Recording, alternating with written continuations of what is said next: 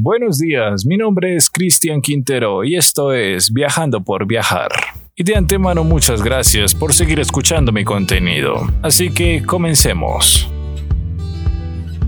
En este capítulo me voy a enfocar específicamente en qué hacer para generar dinero mientras se viaja. Como ya les había comentado en mi primer podcast, nosotros empezamos vendiendo dulces y la idea en un comienzo puede ser un poco fuera de foco, pero no lo es. De hecho, se puede ver diariamente en una ciudad, por ejemplo, o en muchos lugares, que la forma de sobrevivir de muchas personas es vender dulces o galletas y ese tipo de cosas.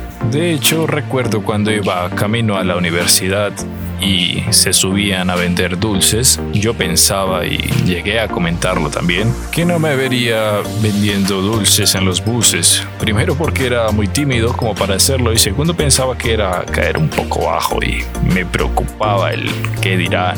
Así que cuando empecé a vender recordé lo que yo pensaba en aquel entonces y me di cuenta que la vida en serio da muchas vueltas y aprendí a medir más mis palabras y acciones.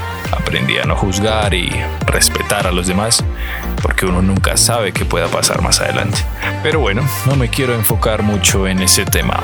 Em, continuando, decía que el vender dulces puede servir demasiado para poder continuar con el viaje. No lo vimos como vender dulces en sí, más bien vendíamos la idea del viaje. El dulce era simplemente algo para intercambiar. El solo hecho de hacer este tipo de recorrido hace que la gente lo vea interesante y eso impulsa a que ayuden con lo que tengan, sea poco o mucho. La intención era lo que contaba y de cierta forma ayuda como motivación para seguir avanzando. Así que si desean viajar de esta forma, no les dé miedo vender dulces porque puede ser la entrada a lugares increíbles.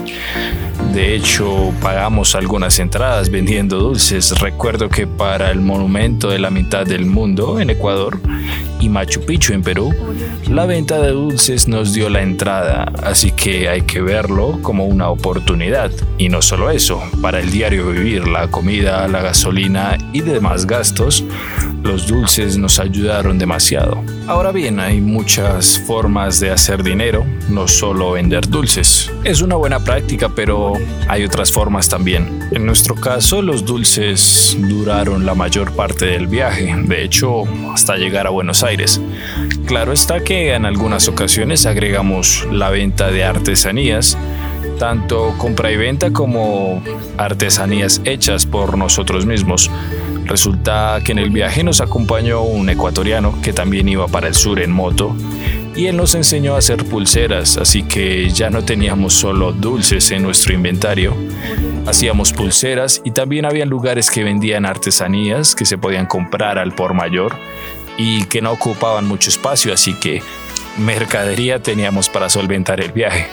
Cabe también informar que conocimos muchos viajeros que tenían diferentes formas de hacer dinero. Por ejemplo, una pareja de brasileros que iban en un Volkswagen lo adaptaron para que pudieran hacer repostería porque el marido era pastelero y les iba muy bien. Además ahorraban en hospedaje porque adaptaron el coche para dormir más cómodamente. A lo que quiero llegar es que si tienes algún talento, ya sea contar chistes, tocar música, cantar, malabarismo, magia, cualquier cosa que digas que puede ayudar a hacer dinero es bienvenida. Así que te puedes sacar la idea de que para viajar se necesita ahorrar y tener el dinero suficiente para conocer el mundo. Pues no, no es la única forma. Solo es quitar ese miedo al que dirán y a los peros.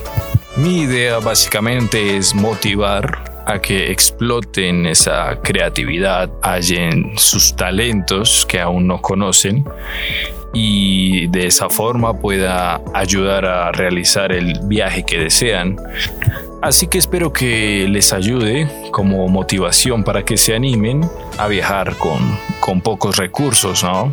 Eh, básicamente esa es la idea. Espero que les haya gustado este capítulo. Recuerden que estaré subiendo contenido, trataré de subirlo lo más seguido posible.